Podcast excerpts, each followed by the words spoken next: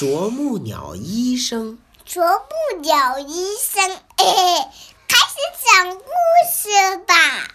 好，最近山上的桃树爷爷不知道怎么回事儿，总是愁眉苦脸的。你看，那儿就是桃树爷爷。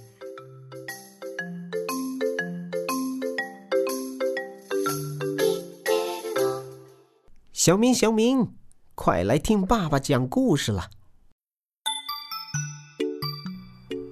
今天要讲的故事叫《啄木鸟医生》。最近山上的桃树爷爷不知道怎么回事，总是愁眉苦脸的，像是得了什么大病似的。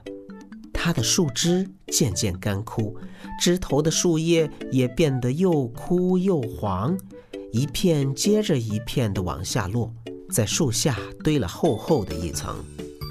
桃树爷爷难受的叫道：“哎呀，谁能帮帮我啊？”说完，桃树爷爷有气无力的叹了口气。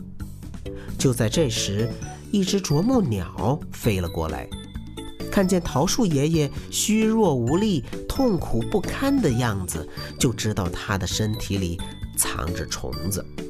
他诚恳地说道：“桃树爷爷，您别急。”您再忍耐一会儿，让我来给您查查看，帮您治病。说完，啄木鸟就开始用尖尖的嘴巴在桃树爷爷的树干上梆梆地敲了起来。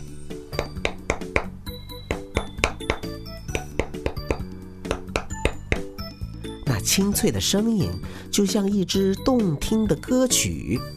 桃树爷爷听了，像看到了希望，眉头舒展开来。啄木鸟敲来敲去，最后选中一个地方，先是啄破了树皮，再啄了一个小洞，然后把它坚硬而锋利的嘴伸进树干里。哇！